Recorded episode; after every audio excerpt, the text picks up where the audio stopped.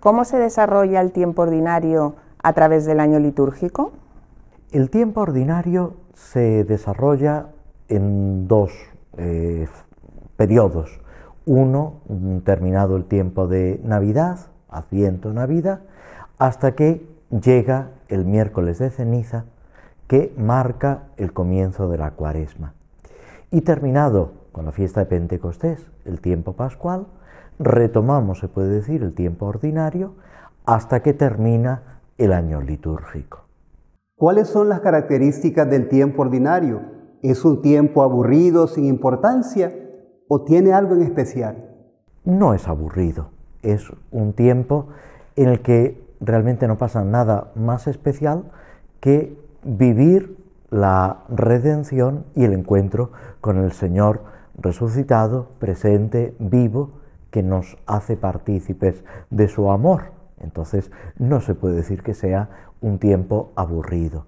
Además, aunque también se puede celebrar en los otros tiempos litúrgicos, cobra un especial significado las celebraciones de los santos, algunas celebraciones de los misterios del Señor, como es la Santísima Trinidad, el misterio central de nuestra fe, el Corpus Christi, el Sagrado Corazón de Jesús, la fiesta, por ejemplo, de la transfiguración, de la exaltación de la Santa Cruz y tantas fiestas de la Virgen María.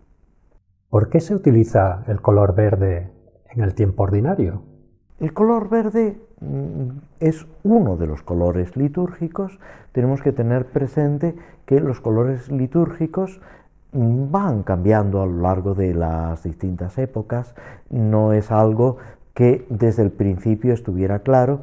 Mm, todo apunta a que los ornamentos al principio jugaban con varios colores, sobre todo con el blanco, pero luego ya a partir de Inocencio III, en la Edad Media, en el siglo XIII, es cuando ya se establecen y se fijan los colores litúrgicos. Actualmente también están eh, determinados eh, de una forma específica aunque las conferencias episcopales pueden eh, modificarlo con permiso de la Santa Sede.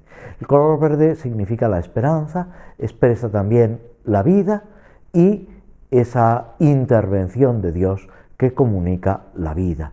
Es un sentido tradicional en la interpretación de los colores y es un sentido que asume la Iglesia también.